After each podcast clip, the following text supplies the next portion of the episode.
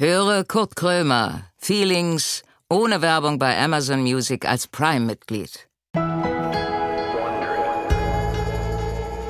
So, Feelings, ich hab, guck mal. Hört ihr das? Das sind zwei Ringe. Ich weiß nicht, wie ich das erklären soll. Das sind Größenringe. Das sind äh, ähm, nichts Sexuelles oder so. Das ist für einen Kleiderbügel. Wenn ihr einen Kleiderbügel habt, dann habt ihr, ihr kennt das aus dem Kaufhaus, diese schwarzen Clips, wo dann drauf steht XL oder 54 oder 36 für Darm.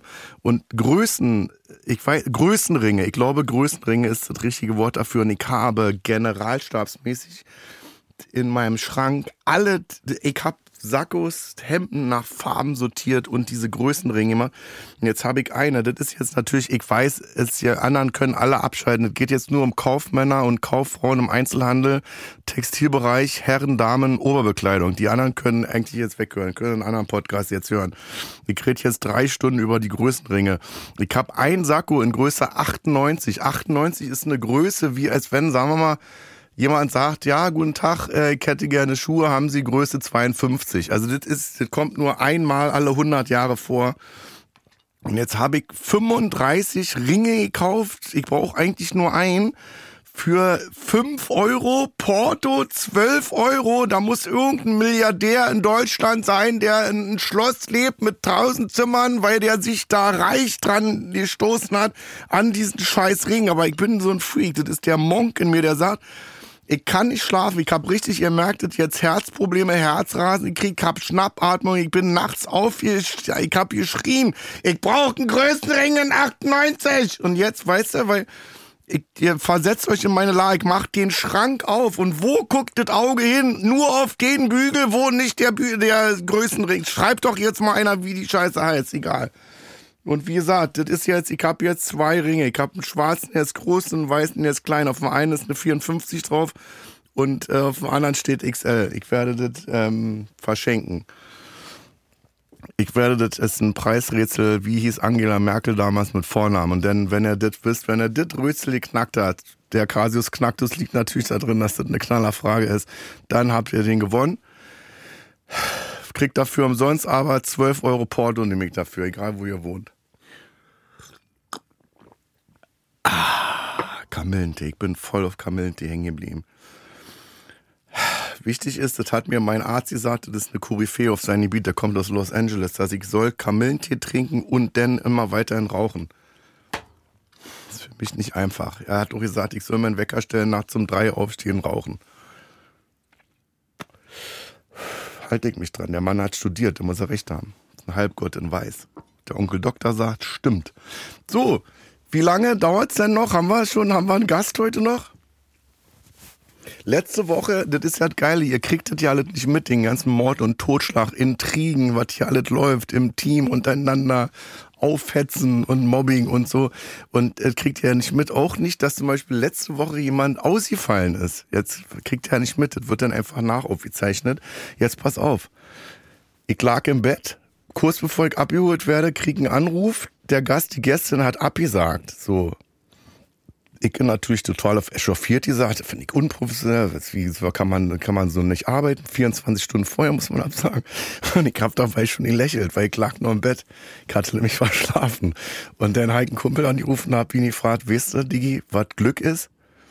Glück ist, wenn du nur eine Stunde in der Woche arbeiten musst und wenn genau die Stunde ausfällt, dann bin ich eigentlich schlafen. Schlaf der Gerechten habe ich ja nicht schlafen. So, das geht natürlich alles jetzt, das ganze Gequatsche geht alles von der, von dem bombastischen Gast ab, von dem ich nicht weiß, wer das ist. Ich hab jetzt, es gibt so Shows, Fernsehsendungen, die laufen seit 130 Jahren und der Moderator, die Moderatorin sagt immer, immer die Spielregeln. So, vier gewinnen, sagen wir mal. Ja, also, vier gewinnen dann. Und dann erklärt er, also ich erkläre das auch nochmal. Mein Name ist Knut Knödel, ich bin Koryphäe, ich bin äh, Gärtner, ich habe Gärtner-Imperium in Berlin aufgebaut und ich empfange jetzt einen Gast, von dem ich nicht weiß, wer kommt. So, aber ich bin, merkst du, ich muss mich jetzt mal selber auf die Schulter klopfen, dass ich richtig, dass ich, also dass ich richtig gut bin heute. Also ich, ich weiß, ist vielleicht ein bisschen eingebildet, Aber ich bin halt schön und ich bin begabt und richtig gut drauf heute auch. Ich habe richtig Bock. Also wir werden richtig was reißen. Und wenn es mit den Gas nicht funktioniert, pff, dann äh, spreche ich halt alleine weiter. Kann, heute kann nichts passieren. Lehnt euch zurück. Der Dampfer der guten Laune legt jetzt ab. Pup, pup, pup. Kurt Krömer sitzt mit verbundenen Augen im Studio. Er trifft gleich auf einen Gast, von dem er nicht weiß, um wen es sich handelt. Keine Vorbereitung, keine Vorgaben, kein gar nichts. Naja, äh, eigentlich alles wie immer. Und nun herzlich willkommen zu Kurt Krömer Feelings.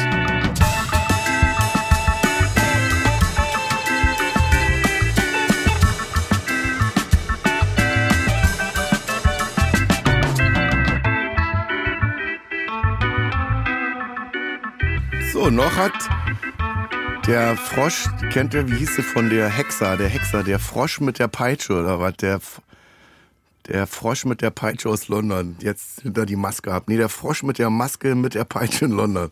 Der Hexer. Nein! Frau Triebel! Den Fro- jetzt endlich! Oh nein! Das freut mich ja. Hallo. Ich hab, ich hab heute, ich hab im Gefühl gehabt, dass heute das schlecht, dass heute ein Gast kommt, der scheiße ist. Aber das ist mein Gefühl, hat mich belogen. Weiß ja noch nicht. Weil, nee, du bist gut. Das, bei dir, du bist auch so eine Kandidatin. Ich hab das Gefühl, dass du meine Schwester bist, äh, meine Ehefrau, dass wir zusammen gewohnt haben, äh, aber wir haben uns noch nie gesehen. Ja, geht mir genauso. Kennst du so eine Leute? Mhm. So verhext. Wer ist das seelenverwandt? Ich glaube ja. Bist du heiser? Bin ich heiser? Ich war ein bisschen. du Ich warst wollte von mir ablenken ja. jetzt. Nee, ich bin ein bisschen aufgeregt. Warum? Na, weil ich dich endlich kennenlerne. Wie aufgeregt. Hast Angst oder was? Nee, aber ich bin immer so aufgeregt bei, bei Podcast, weiß man, weiß man ja vorher. Soll ich kleine mich ja- reinhauen oder irgendwas, um ja, dich gerne. runterzuholen? Oder soll ich ja, aber ich kann mich ja nicht vorbereiten, weißt du? Wir können jetzt was ganz Schlimmes machen, dann ist die Sag Angst weg, weil du Sag dann mal. denkst, na, schlimmer kann es doch nicht werden. Okay, Mama? Na, wir schubsen uns jetzt also. Okay. Oder ziehst mal eine Ohren, oder? Nee, nicht Nee. aufgeregt sein. Du bist doch Das toll. wird schon, Aber wird du schon. bist Schauspielerin. Bei Schauspielern ist es ja immer so, wenn ihr keinen Text habt, dann seid ihr verloren. Dann fangen wir an zu Wenn der schwimmen. Schauspieler zu Edeka geht und an der Käsetheke steht, dann sagt er, tut mir leid, ich hab keinen Text. Was machen wir denn jetzt? Und dann sagt die Frau, naja, wie wär's mit Käse? Ja, ich bewundere das ja so, wenn du einfach auf die Bühne gehst und sagst, am besten gar nicht vorbereitet sein. Also so ein bisschen Ja, so ein. ich liebe ne? das. Ich glaube, ich kann es schon, aber sobald ich weiß, das ist jetzt öffentlich, kriege ich gleich Panik und denke, oh, hoffentlich sage ich irgendwie ganz kluge Sachen. Aber was sollst du, Das du bist ja, du bist ja ein, ein guter Mensch. Jetzt kann ja nicht irgendwas passieren. Weißt du? Ja, das scheiß Publikum stinkt nach Pisse, ich hasse die oder so, dass du das jetzt sagst, wo du dann rausgehst und wir denken, oh Gott, also die hat ja Sachen erzählt, das geht ja gar nicht. Nee, aber kennst du das nicht auch, dass man, man ist ja auch so launenabhängig, dass man irgendwie denkt, so heute kommt es irgendwie nicht und wenn man dann keine Unterstützung hat, dann Ach läuft es so. irgendwie nicht. Na, wenn du jetzt, sagen wir mal, du bist scheiße drauf und ich hab keinen Bock. Ja, genau. Das wäre jetzt eine Kombi. Dann hätten wir gleich sagen können, das war Jördis Triebel. So eine Podcast-Folge kann auch ruhig mal nur zwei Minuten 40 lang sein. Aber weißt du, dass wir uns vor, oh, das ist schon echt lange Oh, her. jetzt kommen so Geschichten. Soll Hab ich? Oder soll ich dir mal- Geld oder? Ja, ganz viel. nee, wir hatten mal ein Casting zusammen, weißt du das? Nein. Für was? diesen Film, den du mit Fritzi Haberland gemacht hast. Nein! Das muss schon echt lange her sein. Da, naja, natürlich, zweit, weiß ich ganz genau. Äh, 2008 oder so. Er muss vor, ja, da wurde mein Kind geboren. Ich glaube, es war davor. 2000, 2000 oder 2007. vielleicht? 2007. Kann sein, dass der 2008 rauskam. Ach, dann solltest du Fritzi Haberland spielen. Ich sollte Fritzi Haberland. Das war in Berlin am Hackischen Markt. genau. Kann ich mich erinnern. Irgendwo im Keller. Ja, das Casting war im Keller. Und Und, das- ich war aufgeregt, weil ich dich kennenlernen. Aber ich war doch da eine kleine Maus. Nee, also ich kannte dich schon, fand ich toll. Aber du, ich hab das Gefühl, gehabt, du mocht, also Ich mochte dich nicht. Nee. Nee, pass auf. nee, ich mochte dich auch nicht. Ich Ja. mag dich auch immer noch nicht. Ich bin nur einfach auch ein guter Schauspieler, dass ich jetzt nur spiele, dass ich dich mag. Nee, pass auf, ich war aufgeregt. Bei Casting, was Casting? Entweder kriegt die Rolle oder nicht, was Ich sagte, Casting. du warst schon gesetzt.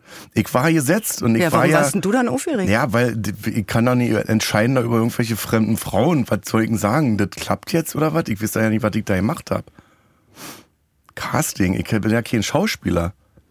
Okay. Also klar, ich war gesetzt, aber was Mike jetzt? Mike jetzt ein Larry, unterstütze ich euch jetzt? Ihr wart ja alle professionelle Schauspieler. Jetzt kann ich's ja, jetzt kann ich mich outen. Ich bin ja nicht mal gelernt.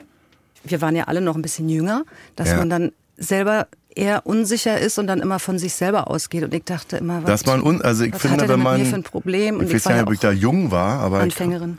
dass man äh, Unsicherheit oft kaschiert. Ich merke das bei jungen Leuten. Äh, Unsicherheit kaschiert mit Arroganz. Weißt du? Also Mhm. ich bin eigentlich nur ängstlich, ich bin schüchtern vielleicht und setze da so eine Arroganz drauf. Mhm. Ich hoffe nicht, dass ich das damals dir gegenüber gemacht habe. Arrogant glaube ich nicht. Ich hatte eher das Gefühl, Ja. du kannst mich nicht leiden. Hast mich auch nicht angeguckt beim Spielen und so. Ja, weil ich aufgeregt. Ich habe lustigerweise schon mal drüber geredet, dass ich immer noch, wenn ich spiele heute, ist es so, ich weiß nicht, wie du das machst, wenn du mich jetzt anguckst, Hm. so, und jetzt habe ich einen Text, den ich aufsagen muss, dann gucke ich dir in die Augen und dann macht mich das wahnsinnig, weil mich das durcheinander bringt, weil ich denke, denkt sie jetzt, ich spiele schlecht? Ist sie jetzt gerade überzeugt von dem, was ich sage? Und dann gucke ich den Leuten manchmal zwischen die Augen. Damit du dich besser konzentrieren kannst? Damit ich dir nicht in die Augen gucken muss. Aber äh, das beim ist doch- Schauspielen jetzt. Aber das ist jetzt, doch gerade das Tolle, weil du nimmst ja das, was du sagst, nimmst du ja aus dem anderen raus. Ja, habe ich jetzt, bin ich jetzt dabei. Also das ist ja bei mir, ich bin ja so ein, ich bin ja eigentlich, also kein Schauspieler, sondern so was wie ein Edelkomparse. Weißt du? Ich muss nicht in eine Schauspielschule, sondern ich krieg dann eine Rolle im Kinofilm, wo das dauert eine Minute 30 oder so. Und dann lerne ich von Film zu Film. Den letzten Film, den ich gemacht habe, war Bibi und Tina. So, da habe ich noch mal, also jetzt, ich will jetzt nicht sagen, ich bin jetzt ausgelernt. Ich habe Scheiße habe ich gelernt, zehn Prozent vielleicht von dem, was du kannst. Aber ich lerne immer mehr. Aber ich lerne diese Kameras zum Beispiel zu vergessen. So bei mir ist Mhm. halt, ich bin ein Komiker, ich gehe auf eine Bühne, ich gucke da in so ein schwarzes Loch rein, weil ich von den Scheinwerfern so geblendet werde, ich sehe gar nichts. Jetzt stehe ich irgendwo auf einem, auf Zwiebelacker äh, und da sind drei Kameras rum, da sind die ganzen Wagen, wo man sich dann ausruhen kann, dann ist das Catering da, der Koch läuft da lang, da sind 60 Leute, Mhm. wo ich immer da stand und dachte, okay, ich kann Text nicht, blockiert, vergessen. Verstehe ich total. Muss man halt Nimmst du ausblenden. das wahr? Ich nehme es schon wahr, aber ich Ich habe lustigerweise von dir bei Insta ein Foto gesehen. Ich glaube, das war Babylon Berlin.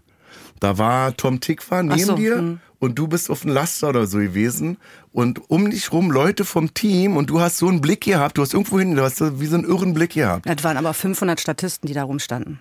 Das Ja. war mein erster Drehtag bei Babylon Berlin. Erste Aber das meine ich, das, das, man hat dich auf dem Bild gesehen, du bist die Einzige gewesen, die gespielt hat. Und um dich rum, klar, waren ja, war ja Team. Aber Ja, aber weißt du, was, so, das war mein erster Drehtag, ja, bei Babylon Berlin. Da musste ich so Ja. eine flammende Rede halten. Ja. Und ich kam da hin zum Alexanderplatz und dann waren diese 500 Statisten Krass, vor mir Scheiße. und ich habe nur gedacht, ich will wieder nach Hause. Ich möchte das nicht, ich schaff das hast du, nicht. hier, hast du denn gebrüllt oder Mikrofone gab's ja nicht, wa? Nee, gebrüllt. Den ganzen Tag. Irgendwann war ich auch heiser. Also es war dann drei Tage, hatte ich glaube ich keine Stimme mehr. Aber es war, war eine tolle, ich finde ja das Tolle bei diesem Beruf immer wieder, dass ich über meine Grenzen gehen muss. Dass Ja. ich mutig sein muss. Weil du würdest jetzt, würde ich mal sagen, von dir aus jetzt nicht am Samstag zum Alexanderplatz gehen und eine flammende Rede halten auf Kartoffelpuffer. Mit Apfelmus. Apfelmus. So.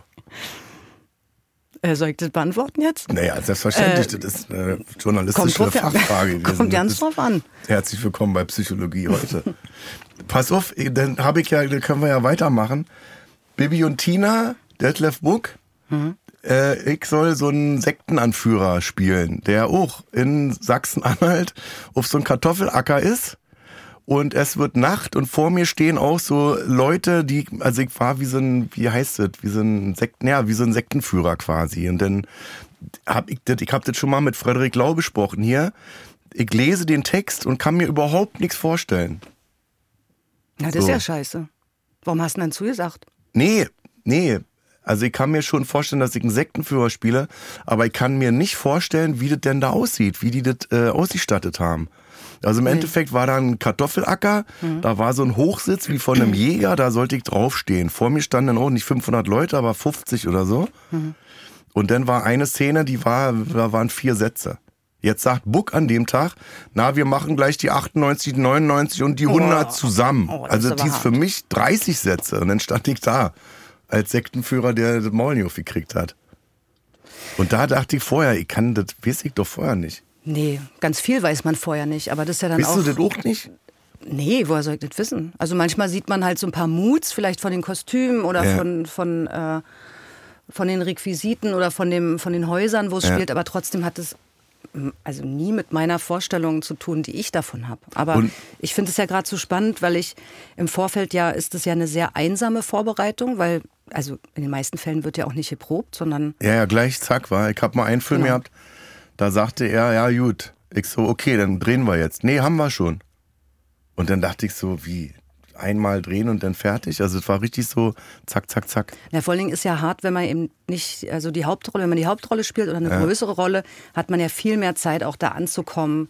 Ich finde ja, Ja. die ersten Tage sind sowieso immer am härtesten. Wie spricht diese Figur? Wie läuft man? Wie sind Ja. die anderen? Und so man ist mit so viel Kram beschäftigt. Und wenn man halt nur so eine kleinere Rolle hat, Da muss ja alle drin sein. genau, das finde ich auch. Also ist mein schwer. Leben als Schauspieler viel anstrengender Ja. als deins. Wieso? Ich spiele auch viele kleine Rollen. Ja? Na, mehr kleine als große. Aber bei Babylon Berlin ist doch dann staffelmäßig, oder? Ja, aber da habe ich auch nicht viele Drehtage. Und dann hast du, was ist das andere? Die Kaiserin da gespielt. Genau. Die, die Mutter der Kaiserin. Die Mutter. Die strenge Mutter, war? Aber auch lustig. Ja, ja, Mit ihrem das- kleinen Schneppekind. Ja, ja, das war so die Mutter, die so das, das Kind zum Flötenunterricht prügelt, weil sie denkt, da wird mal, das ist ein Wunderkind. So. Nee, sie dachte da, nee, das schwierige Kind. Ja, ja, das mit dem Kleid da. Nee. Das, ich hab das.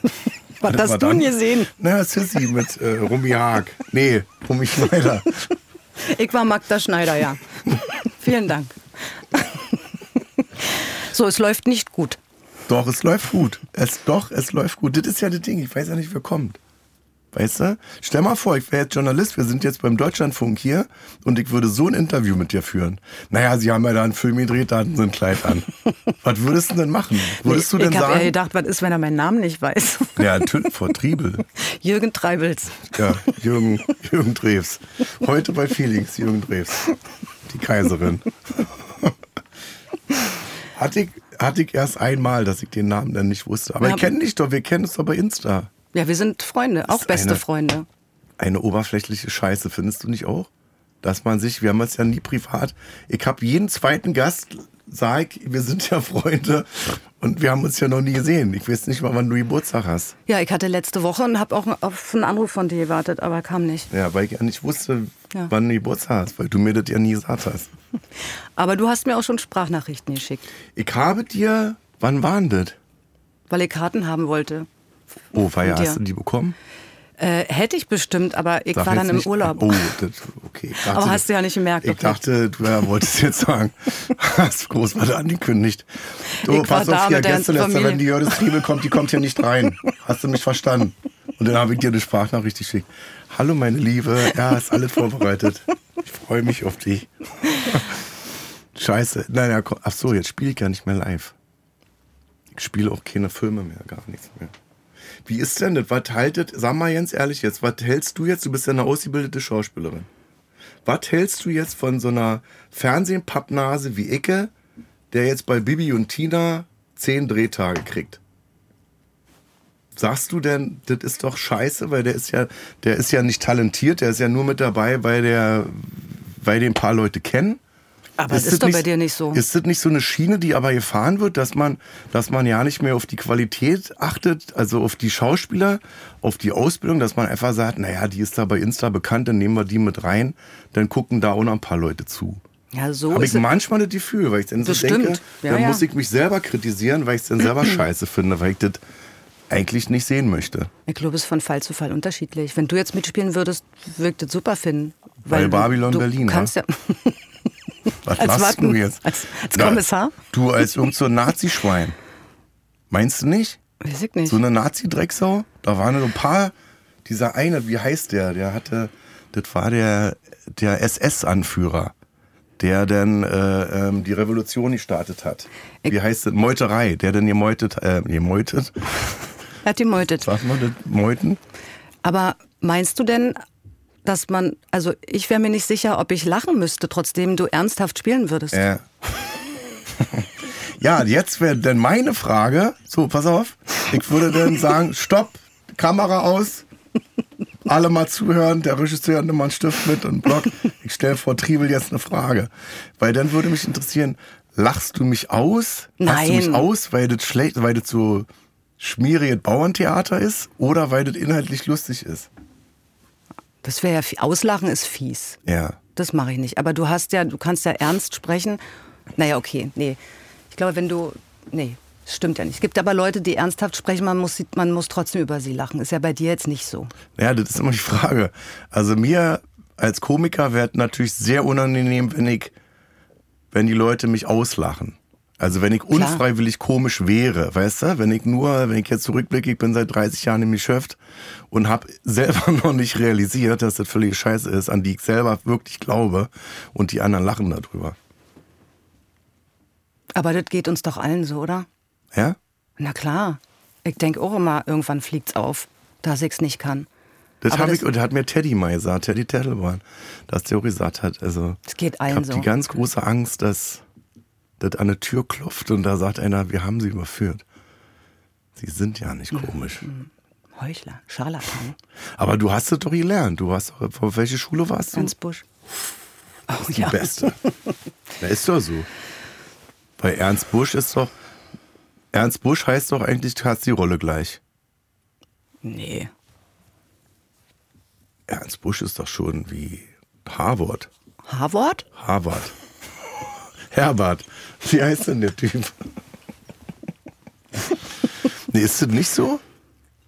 Na klar, also wenn du von Also der die Schule Besten kommst. waren auf der Ernst Busch? Ja, nicht nur, aber ja. Also es ist schon eine super Ausbildung, aber auch eine knallharte Ausbildung. Aber zum Beispiel bei mir war das jetzt nicht so, dass nach dem Abschluss äh, sofort durch die Decke Ja. ging. Das sind dann ein paar, eine Handvoll. Ja. Ich habe irgendwie nirgendwo reingepasst, weil ich, ähm, also ich wollte erst mal ans Theater. Und da waren halt diese jungen, elfenhaften Mädchen gefragt. Und das Ja. war ich halt nie. Deswegen, also ich habe schon, was, wie lange habe ich gewartet und vorgesprochen, glaube ich, fast zwei Jahre. Ja. Und dann bin ich nach Bremen gegangen, erstmal ans Theater.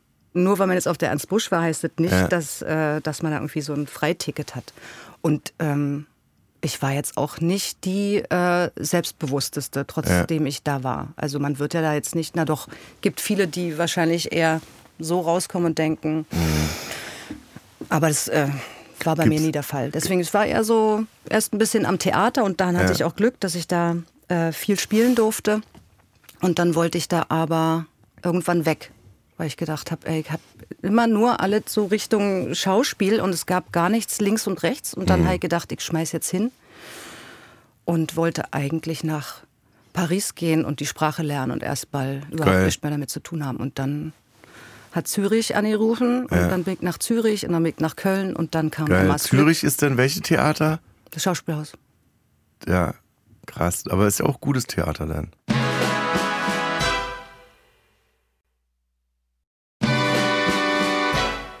Aber ist schon klar, klar, du machst ja keine Schauspielschule und dann äh, ruft einer an und sagt, hier haben sie drei Hauptrollen, dann suchen sie sich eine aus und dann läuft das so.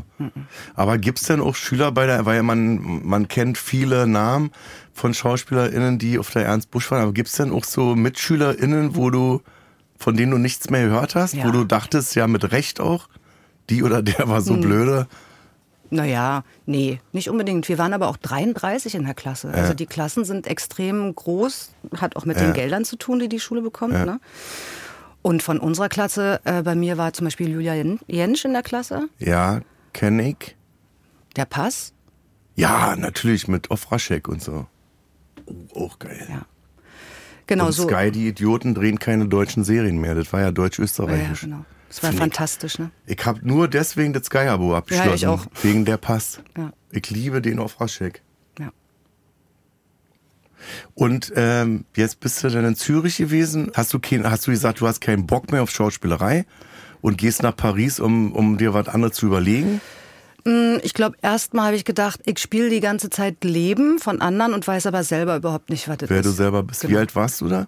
Da war ich, ich habe sehr jung angefangen zu studieren, war mit 21 fertig und ich glaube, ich war 25, Krass, 24. du bist du eigentlich noch ja nicht fertig, wa? Also als Aber da war ich eben schon drei Jahre am Theater ne? und habe dann Ja. irgendwie gedacht, ich muss jetzt irgendwie mal raus. Und da sind auch ein paar unschöne Sachen auch passiert am Bremer Theater, weil ich hatte irgendwie so die Fantasie, dass, dass ein Ensemble auch so ein, wie so eine Familie ist. Mhm. Und da gab es dann auch viel Neid und so. Mhm. Und äh, weil ich kam dahin und habe halt gleich angefangen, groß zu spielen. Ne? Mhm. Was mein großes Glück war, weil dann konnte ich mhm. mich ausprobieren. Aber das äh, war dann so ein bisschen, das trübte so ein bisschen die Stimmung. Ach du Scheiße, denn hast du da die großen Rollen gehabt und die waren dann sauer auf dich? Wa? Ja, aber das, letztendlich habe ich es auch verstanden, dass das war halt nur ein Auslöser. Ne? Ich mhm. war nur ein Auslöser, mhm. weil die jahrelang ähm, eben auch alles hoch und runter gespielt haben. Und Stadttheater ist halt Du spielst, also du probst morgens, dann probst du noch in der Mittagspause für irgendwelche Lesungen, dann hast du abends mhm. Vorstellungen. Viele haben Familie, also du. Ich weiß, ich war in der Schaubühne. Also nur eine Spielzeit mit einem Stück, 40, 40 Termine. Ich habe gedacht, das ist ja die Hölle. Theater ist ja die Hölle. Das ist äh, jeden Tag ist einer reingekommen und hat gesagt, ich habe mich getrennt von meiner Frau oder meine Frau ist ausgezogen. Äh, mein Mann hat sich jetzt getrennt, ich bin jetzt Single und so. Also das ist alles kaputt gegangen. Mhm. Bei Probe ist dann, naja, wollen wir mal sagen, morgen 13 bis 20 Uhr. So, das ist dann die Ansage gewesen, wo einfach Fakt war, okay, ich sehe meine Kinder nicht, ich sehe meine Frau nicht, ich bin nur in dieser Stinkebude ja, genau. mit zwölf völlig Chaoten, so, also positiv gemeint. Aber da dachte ich, oh, das ist, ihr kriegt das Leben da draußen gar nicht mehr mit. Ja, und eben viele waren deshalb frustriert, aber eben dann haben sie eben keine großen Rollen gespielt, mhm. wurden nicht gesehen. Und ich glaube, das resultiert mhm. dann daraus, dass sie das auf mich projiziert haben. Was für mich aber so gemein war, weil ich mhm. war ja mhm. noch ganz jung und echt naiv und habe gedacht, mhm. oh, das ist meine, ja, ja. meine, Familie und so. Ja, ja. Man hat, habe ich auch damals ja, als ich dann so mit Varieté angefangen habe, wo ich dachte, endlich Gleichgesinnte jeder, der im Varieté arbeitet oder der Komiker ist, der ist dann mein Freund. So, der versteht mich dann. Und scheiße ist. Ja. Ist das denn wie in jedem anderen Beruf Missgunst, Neid? Ja, und du siehst halt auch viele Untalentierte Idioten, die nach vorne gepusht werden, wo man denkt, der Typ hat mhm. kein Talent, aber... Oder Leute eben in der Kantine, ne? Die ja. halt jeden Abend da ja. saufen und einfach total einsam sind. Ja.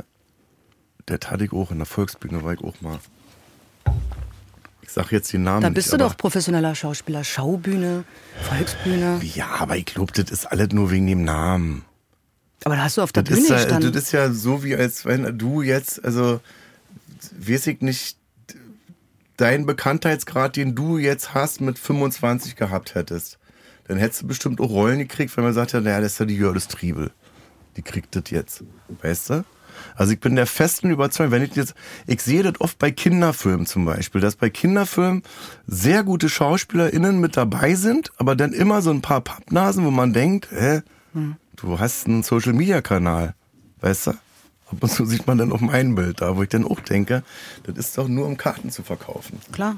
So. Ist halt Business. Aber ich will dann Kinderfilme sehen, wie äh, Kinder von Bullabü oder wie, wie hieß es damals mit diesem fliegenden der fliegende Postbote. Kenn ich nicht. Der hat auch bei Loriot mitgemacht, der mit seiner Frau Hedwig äh, diese Zugszene. Korf.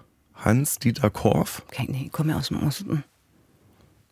Ich hab's bei uns nicht. Neues aus Kinder von Bullabü, sag mal. Das war aber auch toll. Neues von Uldenbusch und pass auf, jetzt habe ich mit meinen Kindern, ich habe die VHS-Kassette noch gehabt, jetzt mache ich den Film an. Alle sitzen im Wohnzimmer Icke, pass auf Leute, ich zünde jetzt den dicken Otto, wir gucken jetzt einen Film, den Papa damals geliebt hat. Jetzt pass auf, die Szene ist, du siehst ein Feld in der Totalen. Also du siehst einen Feldweg 800 Meter breit, diese Einstellung. Und dann fährt Onkel Heini mit dem Fahrrad diese Landstraße da lang. Das halten die nicht mehr aus, und ne? Fährt, und fährt. Und fährt. Du siehst, es war eine Minute 20 oder was? Nur diese eine Einstellung. Ich habe mich erst geschämt und dann dachte ich, was? Aber auch, wie haben wir denn früher geguckt? Viel, viel langsamer. Weil ich hab den ja geliebt. Also ich hab den, ich musste da gesessen haben als sechsjähriges Kind oder und hab das geliebt. Ich machte, hab das auch öfter Null, mit meinen also, Kindern probiert und habe auch gemerkt, also die Timing, ganz schnell gelangweilt und sagen, oh nee, oh nee, mach aus. Ja. Aber ich finde auch manche Filme funktionieren auch jetzt nicht mehr, wenn ich sie gucke. Damals haben sie funktioniert? Ja, es gibt so ein paar Louis von Ness Filme zum Beispiel, auch die ich geliebt habe. Da gibt es nur noch ein paar, die funktionieren. Brust oder Keul oder so, den kannst du immer noch gucken. Meinst du nicht, hat das auch mit dem Alter zu tun? Nee, ich glaube wirklich, dass sich also die, die, die Art der Schnitte verändert hat. Hm. Also, dass du die Filme, die du heute siehst, wären für uns damals in den 90er Jahren ein Viva Musikclip gewesen. Weißt du, diese Schnitte sind doch unheimlich. Du hast doch keine, ich glaube, das wird vielleicht, wird das Schauspieler noch nicht mehr zugetraut, dass man wie im Theater einfach eine Szene durchspricht, eine Minute dreißig. Wenn du am Theater bist, da hast du ja Text, da sprichst du ja zwei Stunden so. Aber ich dachte, er funktioniert noch, Ja, weil nee. er so extrem ist. Gibt's ja heute kaum noch so richtig extreme. Oder gibt's gerade irgendjemanden, der so extrem spielt? Lars Eidinger. Nein, nee. Doch. Naja, aber doch nicht so. Wie, wer, wen meinst du denn jetzt? Onkel Heini? Nein, wie Jim Carrey zum Beispiel. Ja. Also der war, war doch, eigentlich, es war er der Letzte, der so richtig expressiv Ja, spielen kann, ja. ohne dass man sagt, boah, das ist aber zu viel. Gibt's jemanden? Würde mir jetzt keiner einfallen. Von allen jetzt weltweit? Ja? Jim Carrey ist da schon ein bekloppter, äh, positiv gemeint. Diese eine, hast du diese Doku mal über ihn gesehen? Als er Andy Kaufmann gespielt hat und man bei der Doku gesehen hat, ach du Scheiße, ja. der ist ja nicht mehr aus der Rolle rausgekommen. Das war damals meine Angst, als ich LSD genommen habe, dass ich hängen bleibe. Und das ist ihm anscheinend passiert. Der, hast du das gesehen? Ja, das habe ich gesehen, jetzt fällt's mir gerade alles wieder ein. Ja. Wie er da mit der Limousine selber anfährt in Schlangenlinien und dann zum Schluss gegen die Mauer fährt, Aber ich dachte aussteigt, auch- im Kostüm schon ist und Aber haben die nicht gesagt, dass er das extra für die Dokumentation gemacht hat, da drin zu bleiben, um. ich hoffe, Naja, klar. Also ein bisschen Aber- Wahnsinn gehört natürlich immer dazu, aber Ja, ich glaube, der, dass er das, war mit Ansage. War, Mhm. weil das Team hat manchmal schon geguckt, wo ich so dachte, boah, ihr Ja, guckt der war- aber schon jetzt ganz schön in den Nerv, wenn er Total. die, alte Szene, wie er morgens um fünf in einer Maske ist und sein Ghetto-Blaster auf volle Pulle anmacht und sich die Scheiße anhören müssen. Weißt du? Ist in Deutschland nicht so. In Deutschland ist immer, wenn man morgens in die Maske kommt, immer Nee, Totenstille. nee, ich kenne auch Kollegen, die mit, ihren, mit ihrer äh, Musikbox kommen Ja? und erstmal ganz laut Musik ja, während du anmachen daneben sitzt. und Text mache. Hat Wunder nicht gehabt. Nee, meine Drehs waren eigentlich immer angenehm. Fand das angenehm. Macht auch Spaß. Nur die Warterei geht mir auf den Sack. Die sind, ey, ich hab da bei Bibi und Tina zu Detlef gesagt, pass auf, die, das 14 Stunden, da spiele ich dir siebenmal mein Soloprogramm. Hintereinander. Ist überhaupt kein Problem für Ja. mich. Also das ist ja null effektiv, diese Scheiße. Du drehst 14 Stunden und hast dann drei Minuten im Kasten. Ja, die Spannung halten in der Zeit, aber da auch nicht zu sehr, dass man nicht zu müde wird Ja. und so. Ne? Immer ist bei mir auch mal ganz unterschiedlich, wie ich damit umgehe. Kommt immer auch ganz auf die Rolle an. Und Wenn du so ein emotionales Ding hast, dann musst du da sechs Stunden warten. Das ist natürlich echt hart. Und Oder dann- dann so ein Kackkostüm, weißt du, mit äh, eingeschnürt bis zum geht nicht Ja. mehr. Und dann musst du in der Szene, sagen wir mal, weinen, weil du traurig bist, dass einer gestorben. Dann ist sechs Stunden Pause für dich und dann musst du da wieder ansetzen. Das kann ich zum Beispiel überhaupt nicht. Weinen? Nee, so diese auf Anschluss. Also, weißt du, da ist da mal mit jetzt, Ja. die Kamera geht jetzt auf dich, dann geht die Kamera auf mich und dann ist irgendwie eine Umbaupause, dann scheint die Sonne nicht mehr, da schiebt sich eine Wolke vor die Sonne, dann kommt ein Flugzeug. Also du sitzt dann eine Stunde da und dann kommt er wieder und sagt, jetzt mach mal genau da weiter. Wein mal jetzt da weiter, wo du aufgehört hast. Ja, aber das ist ja, das ist richtig scheiße. Also bei Ja. sowas wäre es schon echt hart, wenn da so viel Zeit dazwischen ist. Ja. Da versucht man schon, also wenn man, also in den meisten Fällen ist es schon, dass man da dann auch die Nahen erstmal abdreht, damit man weiß, man hat es jetzt und man Ja. hat es weg, dass man es nicht so oft machen muss.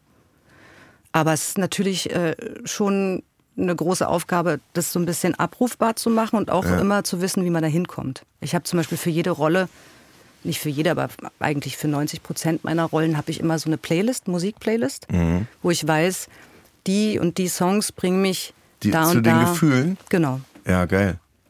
Aber du weißt auch, dass es Tränenstifte gibt, ne? Ja, ja, weil ich kann auf, äh, weil du mich auch gefragt hast, ich kann, ich kann weinen. Also ich könnte jetzt weinen, wenn das jetzt vonnöten wäre, dass wir das jetzt drehen, dann habe ich zu dem Regisseur, das war der Markus Seher Film, da, das, wo wir das Casting hatten. Da gab es eine Szene, da weine ich. Und da habe ich gesagt, ich will diese Stifte nicht, ich will richtig weinen. Und die Szene ist dann relativ scheiße gewesen, weil das war nur ein Zoom. Das war ein Zoom von einer Sekunde, wo ich dachte, denn Leute, ich hab da gesessen, ich hab richtig geweint und ihr macht dann Zoom. Aber egal.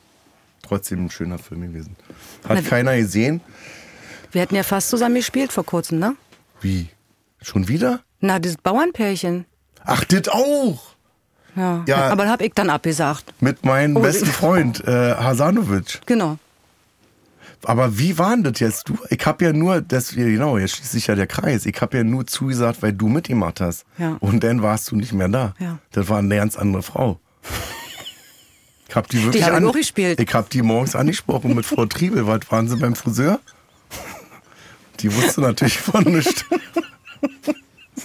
Warum hast du denn eigentlich abgesagt? Jetzt genau, haben wir das? Zeichnet das mal auf. Habt ihr die Mikrofone an? Ich hab die Rolle, wie hieß das, der Heiratsschwindler oder der, der irgendwas da mit Hasanovic, mein besten Freund. Dadurch ist er jetzt mein bester Freund geworden. Ach, bin ich jetzt nicht mehr deine beste Freundin? Naja, wir haben uns doch noch nie gesehen. Aber geschrieben. Du, du hast ja schon, bevor wir uns kennenlernen, hast du ja schon Schluss gemacht. Ah, ja, Traut- Trauzeuge. peinlich, Herr Krömer. Wirklich. Ob ich von dem noch mal eine Rolle kriege, von dem ist ja. Nee, ich glaube, es war zu der Zeit, wo ich Kaiserin gedreht habe. Und dann hätte ich von, äh, von Bamberg dahin für einen Drehtag. Ja, halt, warum? Was ist das Problem, von Bamberg nach Berlin zu Weil kommen? ich meine Kinder, glaube ich, auch mit am Set hatte. Und ich hatte keinen Babysitter. Und dann habe ich gedacht, dann lerne ich dich irgendein anderes Mal kennen. ja, nicht so hektisch. Ja, und ich wollte dir auch eins auswischen für damals. Doch, nö. Jetzt komm ich mal nicht. Ich möchte nicht mit Herrn Krömer Stell mal vor, du hättest zusammenspielen. mit mir gedreht und dann hätte sich rausgestellt, ich bin total arrogantes Arschloch. und der Kreis hätte sich geschlossen. Du wärst nach Hause gegangen, hättest gesagt, der Typ ist einfach ein Arschloch. So ist es. Hast du das mal gehabt? Bestimmt, war, dass du so Kollegen hattest, wo Ja. du dachtest, boah, ist das ein Kotzbrocken. Ich hab mit meinem geliebten Michael Gwistek gedreht. Huck Finn, so ein Kinderfilm. Und ich war so verliebt in diese, gar nicht in den Film. Der Film hat mich gar nicht interessiert. Aber die Zeit mit Micha in Rumänien, da am Delta irgendwie, drei Wochen lang, glaube ich, waren wir da. Das fand ich total geil. Und dann habe ich so gedacht, das ist Schauspielerei, das ist das, was Spaß macht. Am Set sitzen, wir haben dauernd die Leute verarscht, die da rumgelaufen sind, die Regisseurin äh, und alle, wir hatten richtig Spaß gehabt. Und dann hatte ich danach eine Produktion, auch mit einem Mann, Boah, ich dachte, der redet ja gar nicht mit mir. Das war in so einem Studio, ich sag jetzt nicht die Stadt, sonst weiß er nicht, wo das war. Welcher Film? Welcher Kollege? Sag dir, wenn aus ist. Kennst du. Äh, und dann war das immer so, wir hatten so, das war wie so ein Bürogebäude irgendwie, äh, also Studio, ne? Das wurde im Studio gedreht. Und kennst ja, das ist ja wie so ein Fernsehstudio da gewesen, hatte jeder seinen Raum gehabt. Und dann wurden wir gerufen, dann gingen unsere Türen auf, dann sind wir beide rausgekommen ans Set, haben miteinander gespielt und danach ist er dann gleich wieder in die Garderobe und war weg. Und das waren auch so zehn Tage oder so. ich Das ist ja dachte, schon komisch. Okay, das ist ja jetzt komplett das Gegenteil von dem, was ich mir vorgestellt habe. Also von, Aber von das Michael aus- Gwistek zu äh, Punkt, Punkt, Punkt. Hat er das gemacht, damit er sich, weil er so überkonzentriert war? Keine Oder? Ahnung, vielleicht konnte er mich nicht leiden, vielleicht hat er Angst gehabt oder hat er sich eingebildet, Vielleicht war dass er ich auch arrogant aufgeregt. bin. Da ja, dass das ich arrogant bin, war? Nee, dass er aufgeregt war. Das, weil er mit dir spielt. Ja, der war ja 60 da schon, also der ist doch nicht mehr aufgeregt. Ihr Schauspieler, wenn er nicht weiterkommt, dann schiebt er das auf die Kollegen und sagt, er ist arrogant.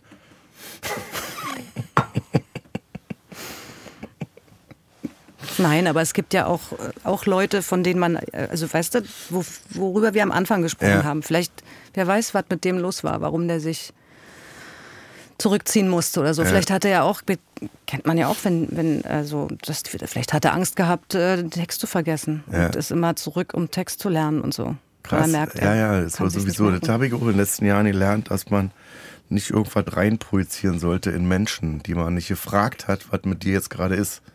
Weißt du? Also wenn ich dich irgendwie sehe auf der Straße und ich projiziere da rein, ja, die ist so und so drauf gerade. Das ist oftmals, wenn man Leute anspricht und fragt, sag mal, hast du irgendwas oder wie geht's denn dir, dass du dann die Geschichte hörst, wo du denkst, boah, und ich hab gedacht, die ist doof oder die mag mich nicht oder so. Ich hatte das mal, ich hatte mal einen Auftritt gehabt irgendwie, wo, also ne, mit dem, was ich mache, Comedy. Und dann gehe ich immer ins Publikum rein und verarsche die Leute. So, weißt du, was kriegst du eine Blöde, mal beiseite hier mit deinem fetten Arsch und so. Und du, was kriegst du jetzt so Also so richtig nette Sachen. Genau so, wie man es halt von zu Hause kennt. Und dann äh, habe ich eine Frau angesprochen und was ist mit dir? Warum bist du alleine da? Naja, weil mein Mann letzte Woche gestorben ist. So. Wie bist du denn da wieder rausgekommen aus Ja, der Nummer? gar nicht. Also ich habe mich dann entschuldigt. Ich habe gesagt, okay, das tut mir leid. Weil da kannst du ja keinen, da kannst du keinen Gag mehr zünden. Ne? Aber das war so ein Beispiel, wo ich dachte, klar, ich kann nicht, ich kann nicht Menschen angucken und sagen, du guckst gerade böse, du bist doof, weißt du, oder du bist gemein.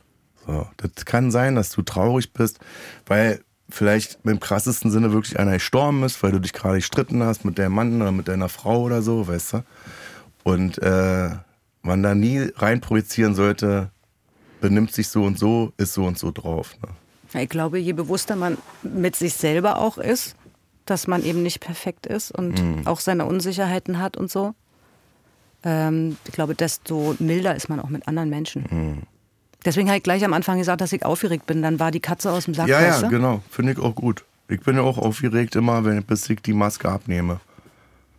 Wirklich, wirklich? ich sitze dann hier und bin aufgeregt, weil ich denke, oh Gott, wer kommt jetzt? Weil ich natürlich auch also auch wenn ich nicht weiß, wer, ich, wer kommt, wer ich bin, wollte ich gerade sagen, auch wenn ich nicht weiß, wer ich bin, äh, bin ich ja trotzdem der Spielleiter. Weißt du? Also wenn jetzt Gast XY kommt, und das läuft nicht. dann gebe ich das ja jetzt nicht an dich weiter und sage, ja, Joris Triebel, jetzt mach mal, jetzt immer zu, dass du uns hier alle unterhältst, sondern ich bin ja trotzdem der Gastgeber. So. Und dann muss ich ja zusehen, dass das läuft. Stell mal vor, wir können uns jetzt nicht leihen eine Stunde Hattest lang. du das schon mal? Also du musst keinen Namen nennen, aber. Nee, ich hatte das früher natürlich bei Shea Krömer hatte ich das. Ich hatte das doch ganz oft bei der internationalen Show damals, wo ich wirklich Arschgeigen mit dabei hatte, wo ich dachte, boah, bist du bescheuert. Und das zeigst du dann aber auch, wa? Also jetzt ja, wahrscheinlich nicht mehr so, aber damals? Das, äh, ja, zeige ich. Also hier in dem Format muss ich es wirklich nicht zeigen, weil die Leute toll sind alle. Also das ist ja auch die Absprache mit der Redaktion hier, dass ich gesagt habe, also jetzt laden wir hier keine schwierigen Leute ein. Weißt du? du weißt es ja, ich bin jetzt seit 100 Jahren im Geschäft irgendwie, ich kenne ja die ganzen Arschgeigen. Ich kenne ja, denn ich hatte eine Frau, auch den Namen nennen wir natürlich nicht, die dann so nicht verstummte, aber sich so die Arme verkreuzt übereinander so vor mir saß und dann das gar nicht böse meinte, aber so signalisierte, na jetzt mach mal. Jetzt, Hier, bei der Sendung? Nee, nee, bei der internationalen so, Show. Okay. Äh, wo ich dann dachte, nee, also klar, du bist mein Gast, aber ich stelle eine Frage.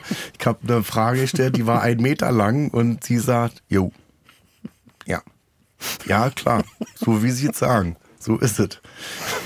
Und das war nach zwei Minuten war alles verschossen. Die ganzen Fragen, die waren alle weg. Weil wenn du jetzt nur mit Ja, Nein, Danke, ja, vielleicht, weiß ich auch nicht, frag mich morgen nochmal antwortest, ist vorbei. Na, die war wahrscheinlich auch aufgeregt. Meinst Na, wenn, wenn jemand so da sitzt, also dass man glaubt, dass man das Level nicht ja, ja, ja. erreicht, weißt du, als dein Gegenüber. Und dann lieber verstummt, als dass man da irgendeinen blöden Scherz macht und, und du machst dann noch, ja. Ich habe mal, ich hab mal einen Redakteur, ich hab einen Redakteur belauscht von mir damals, der dem Gast gesagt hat, machen Sie nicht den Fehler, dass Sie versuchen, lustiger zu sein als er. da dachte ich, was für eine Arschlochrolle ist das denn? Aber ist auch so, wenn ich jetzt, so wie mit Dialekten, wenn du kommst aus Berlin auch, mhm. wenn ich aus Köln komme und einen Berliner Dialekt nachmache, ist einfach scheiße, mhm. lastet. Ich fahre nicht nach Köln und mache einen kölschen Dialekt nach, das klappt einfach nicht. Und deswegen ist, glaube ich, schon, aber ich musste so lachen, weil wenn du Schauspielerin bist und du triffst dich mit einem Komiker, dann lass lieber. Nicht versuchen, lustig zu sein und übernehme ich dann. Das ist genauso, wenn ich jetzt sage, ich fahre jetzt nach Bremen an ein Theater, übernehme die Hauptrolle, ist auch scheiße. Nee. Ist auch eine scheiß Idee. Wüsste ich nicht, nee.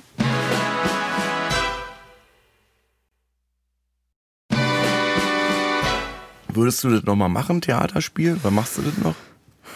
Nee, seit einigen Jahren nicht mehr. Zuletzt habe ich äh, Schauspielhaus Hamburg gespielt mit Lina Beckmann zusammen oh, und Charlie Hübner. Geil. Ja, geil, Grüße. Den Idioten. Und das war ganz Wie, großartig. Das ist ein Idiot, der. Von Dostoevsky. Achso, ich dachte, äh, und Charlie Lina hat, ist ein Idiot. Nee, Lina hat den Idioten gespielt. Ich war mit Lina und Charlie die Idioten, mit denen war ich im Schauspielhaus in Hamburg. Ja, aber sie hat den Wie Idioten hieß gespielt. Stück? Und zwar eine fantastische äh, ähm, also Aufführung. Und ja. Lina Beckmann ist einfach, die, ja, ist, die ist geil, eine begnadete Theaterschauspielerin. Die hat Richard den Dritten noch gespielt. Ja, hast du es gesehen? Ich hab's nicht gesehen, aber dachte, Mann, du jetzt musst, sind wir endlich so weit, dass man da nicht sagt, aber ist da eine Frau? Richard der Dritte war ja keine Frau, sondern dass sie das macht einfach, wo man sagt, bei ihr auch überhaupt keine du, Rolle. wenn du Talent hast, dann kannst du, kannst du einen Stein spielen. Kannst also, du eine, eine, Riebs, eine Riebsplatte kannst du denn spielen. Wenn du auf der da Ernst muss, warst. jetzt lässt mich das mal ausreden. Ja, das, oh, jetzt fang du an. Ja. Das ist das einzige, den einzigen Fehler, wo ich immer, jedes Mal Kritik kriege, rechts und links. Die Leute spucken mich auf die Straße an und zeigen mit dem Finger auf mich. Da ist das Schwein, der lässt die Gäste nie ausreden. Und jetzt kommt meine Ex-Freundin Jördis Triebel, hat jetzt den Dolch nochmal. Meine zukünftige Ex-Frau, Jördis Triebel. Willst du mal meine Geschenk haben? So, das die Schenk. Was ist es? Pass auf. Also, als ich, Oh, als ich erfahren habe, dass ich zu dir komme, Ja. äh, fand ich es wahnsinnig lustig, habe mir das mit einer Freundin zusammen ausgedacht. Jetzt verstehe ich das jetzt- Bild erst. Ich hab's verstanden.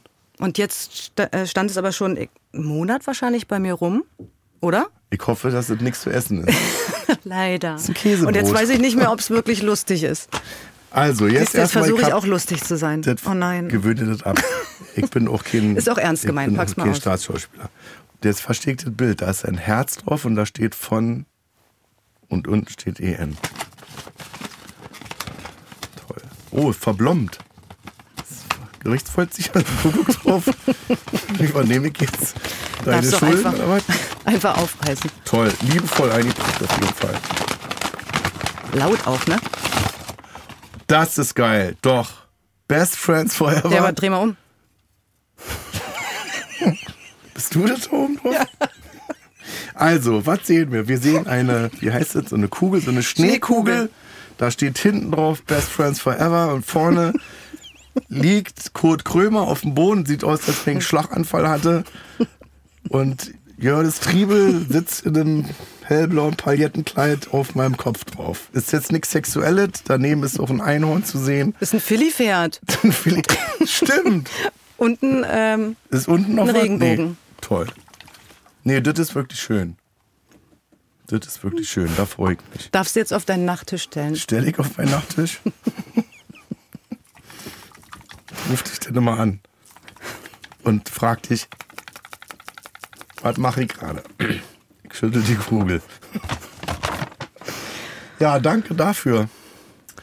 So, was geht das jetzt? Wie geht das Ich jetzt wollte weiter? dich mal was fragen. Ich weiß Ich aber nicht, ob es zu äh, äh, privat ist. Babylon Berlin zu Ende guckt. Ja. Achso, wollen wir Frag, da. frag mal. Finden deine Kinder dich lustig? Ich hab das schon mal besprochen hier im Podcast, dass so, das, glaube ich, bei mir genauso ist wie bei jedem anderen auch, dass der Vater immer natürlich peinlich ist. Gut, okay. Also ich auch so. könnte Superman sein, alle Kinder würden mich lieben, aber meine eigenen Kinder würden sagen, Alter, du kannst nur fliegen mit deinem Scheißumhang. Hast dich mal im Spiel angeguckt. Du trägst eine Strumpfhose, was soll denn das? weißt du? Aber Okay. ich muss sagen, die sind ja auch ab und zu, dann waren die beim, beim, beim Auftritt mit dabei und finden es schon lustig.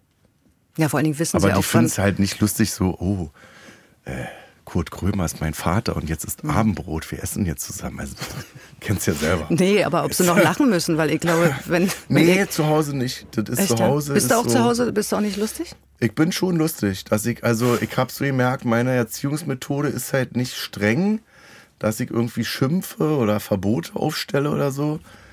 Äh, ich mecker mal natürlich rum manchmal, aber dass ich das dann so ironisch äh, äh, nehme, weißt du?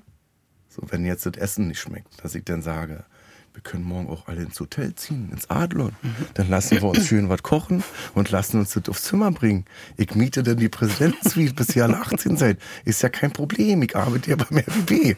Weißt du? Also so eine Schiene. Und da, äh, das war noch geil, als die Kinder keine Ironie verstanden haben, aber jetzt verstehen sie die halt. Und dann sagen so, auf jetzt mit den Scheiß.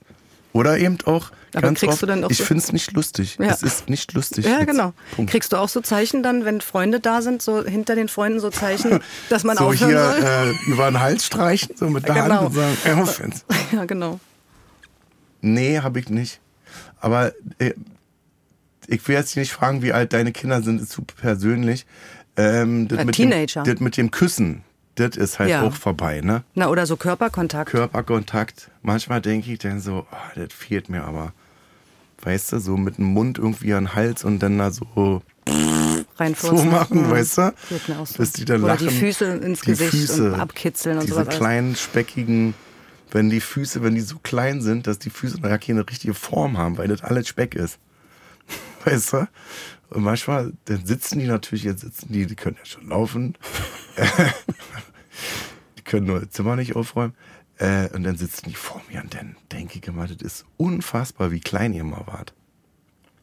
Weißt du? Ich finde es halt. Wenn die frisch auf die Welt kommen und ich hab, also, ich hab jedes Kind äh, dann gewickelt nach der Geburt. Wie klein die Füße waren, ne? Ich hab mich nicht getraut, diese kleinen ja. Füßchen anzufassen irgendwie und dann musst du ja die Füße so hochziehen, damit der Arsch ein bisschen hochkommt, damit du den Arsch abwischen kannst. Das, ich habe gedacht, die zerbrechen mir gleich. Ich weiß und dann auch, später so mit mit paar Monaten, sechs Monate später, hast du mit einer Hand zwei Füße genommen, hoch, abgewischt mit Feuchttuch und ab dafür. Darf ich? Ja.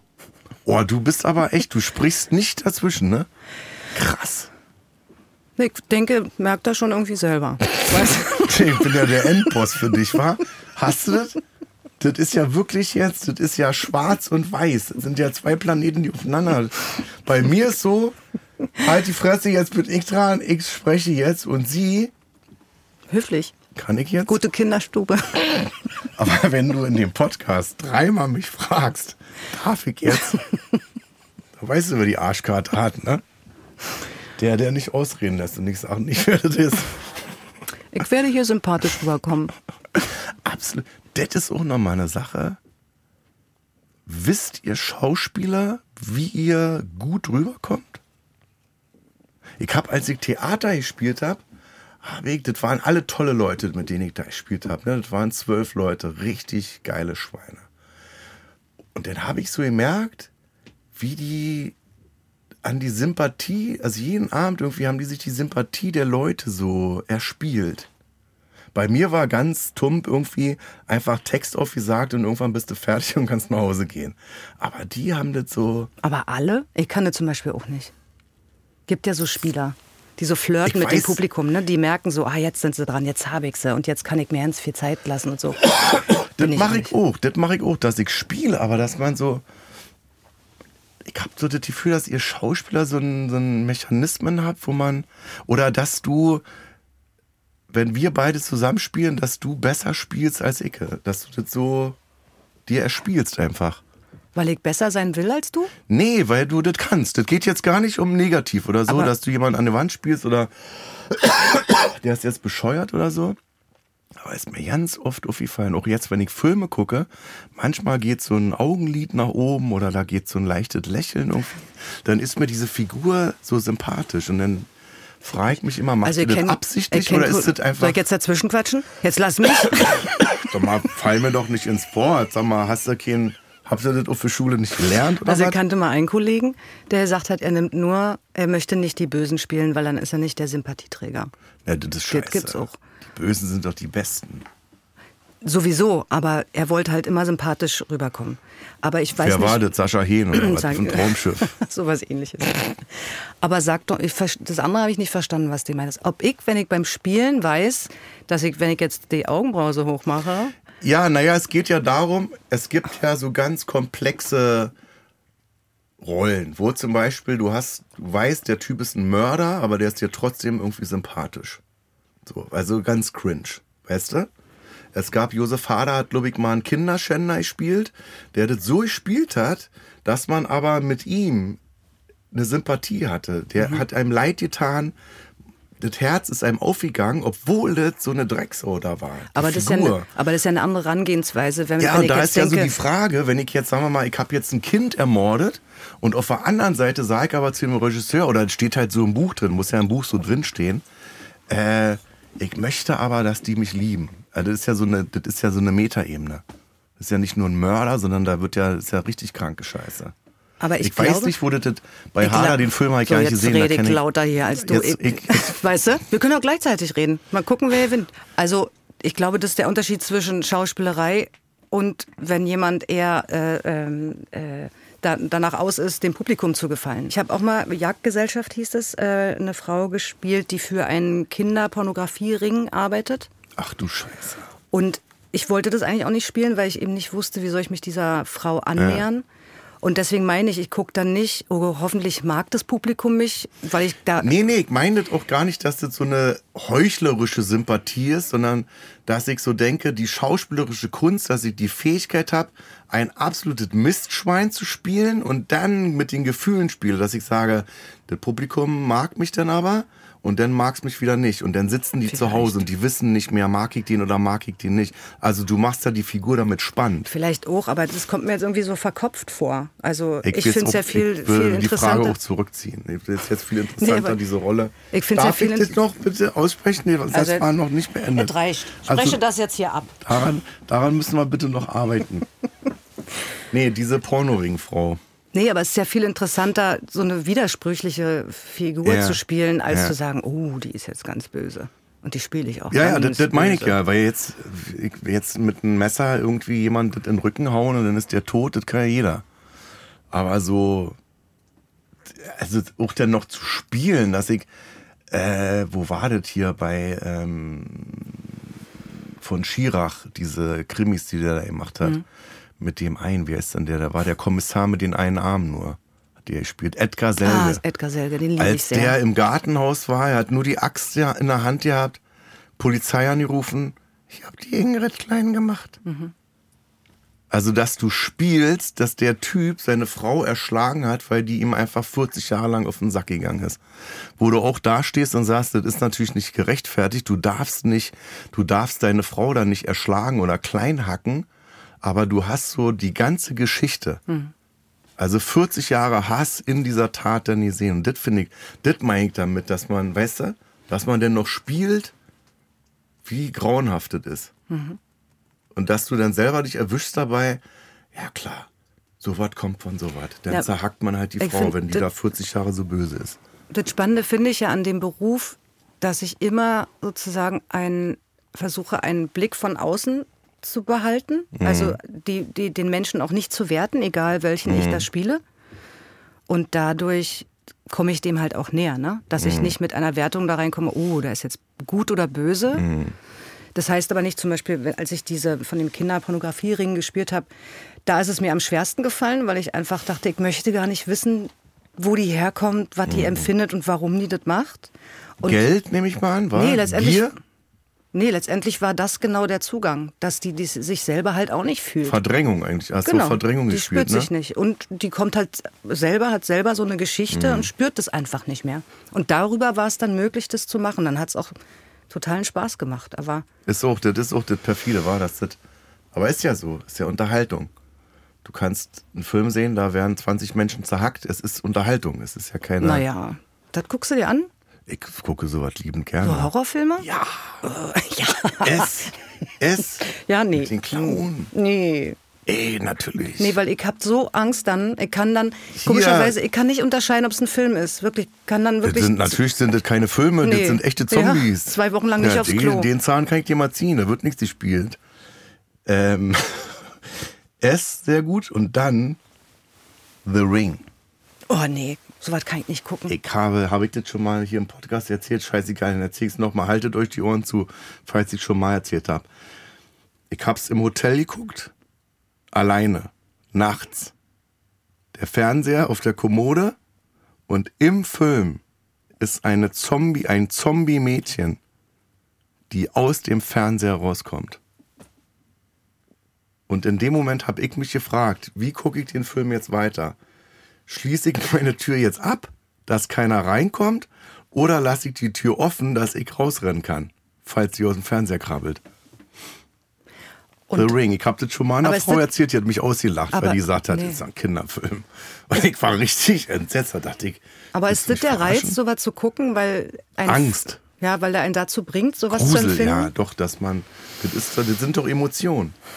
Das ist doch genauso, wie ich mir einen Krimi angucke, wo ich weiß, da wird jetzt einer ermordet. Ich gucke mir Comedy an, weil ich lachen möchte. Ich gucke mir, ich kann auch verstehen, dass es so Rosamunde Pilcher-Filme gibt, wo alles rosa-rot ist, weißt du?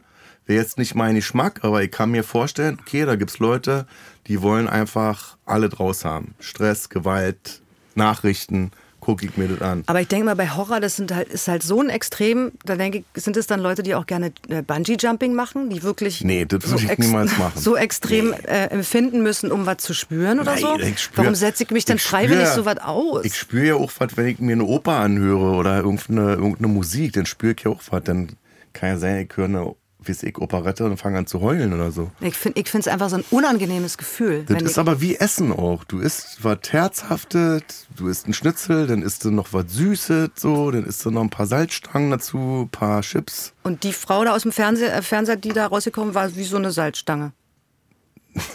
Nee, das, hä? Das ist wie, als wenn du Bock hast auf irgendwas. Ach so. Ich hätte jetzt gerne das Licht ein bisschen gedimmter, dass es ein bisschen gemütlicher ist. Und so sagt man einfach, jetzt würde ich mir gerne fast in die Hosen scheißen Okay. und guck mir The Ring Ja, an. so was habe ich nicht. und So das eine, Geile ist, es gibt ja zwei Teile davon. wen hast du gesehen? Ja. Nee, kann man nicht. Ich noch nicht getraut. Ich hab. du hast recht, ich habe mir die zweiten nicht angeguckt. Weil ich noch beim ersten bin. Den ersten habe ich gesehen vor zehn Jahren. Da kannst du mal sehen, wie lange ich dafür brauche. Und dann natürlich, wie hieß denn das andere? Smile. Kennst du den? Ich kenne gar keinen. Außer Friedhof der Kuscheltiere wäre der letzte. Habe ich im Kino gesehen und dann zwei Wochen lang nicht aufs Klo und danach. Den habe ich auf. VHS-Kassette gesehen. Friedhof der Kuscheltiere. Dann gab es noch einen Zombie hängt am Glockenseil. Kennst du das? Den würde ich Das- gucken. Der klingt super. Der war von, das war eine ganz, komm, lass mich mal noch ein bisschen privat werden. Als die Scheidung meiner Eltern waren, hat mein Vater das damit kompensiert, dass der abends in eine Videothek gegangen ist und sich zehn Filme geholt hat.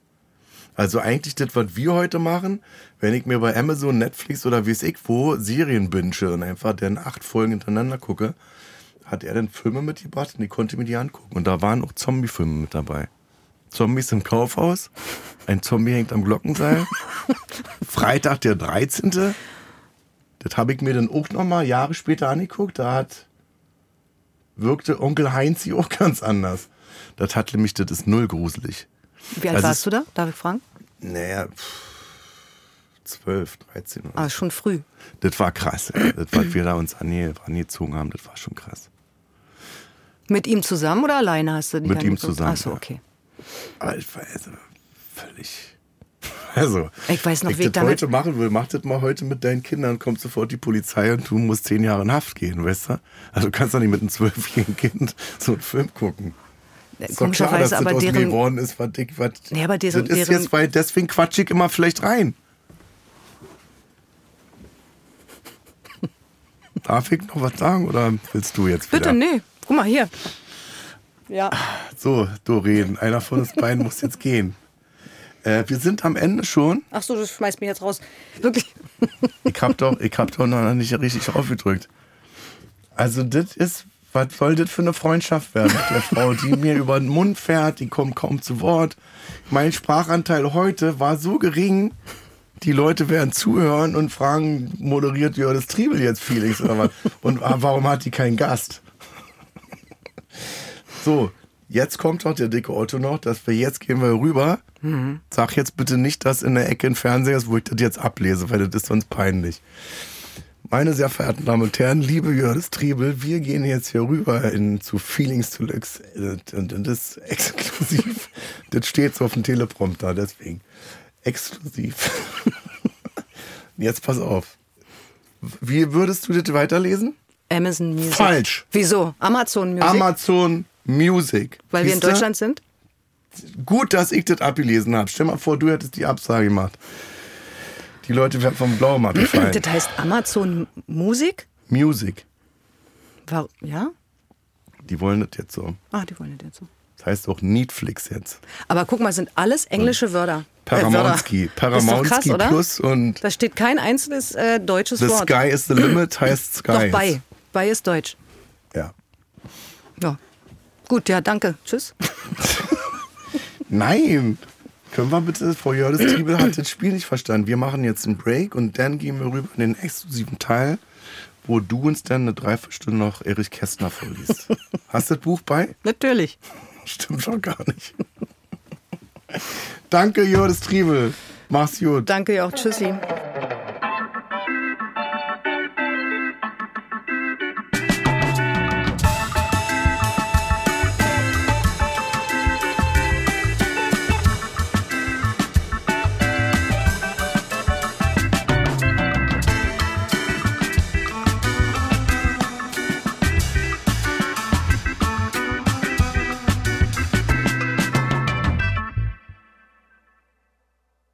Dir gefällt Kurt Krömer, Feelings? Bei Amazon Music kannst du als Prime-Mitglied neue Folgen immer eine Woche früher und ohne Werbung hören. Außerdem gibt es jede Woche eine exklusive Bonusfolge. Lade noch heute die Amazon Music App herunter. Kurt Krömer Feelings ist eine Produktion von Studio Bummens und Song Legend für Wandery. Executive Producer für Studio Bummens Jon Hanschin und Konstantin Seidenstücker. Executive Producer für Song Legend Mo Anaisi. Für Wandery Producer Patrick Fiener und Tim Kehl. Executive Producer Jessica Redburn und Marshall Louis. Wiebke Holtermann und Inga Wessling haben die Redaktion für diese Folge gemacht. Das Sounddesign kommt von Jonas Hafke. Ton und Schnitt Jonas Hafke. Neue Folgen gibt es jeden Donnerstag überall, wo es Podcasts gibt. Als Prime-Mitglied hast du Zugriff auf exklusive Bonusfolgen bei Amazon Music. Außerdem hörst du neue Folgen immer eine Woche früher und ohne Werbung.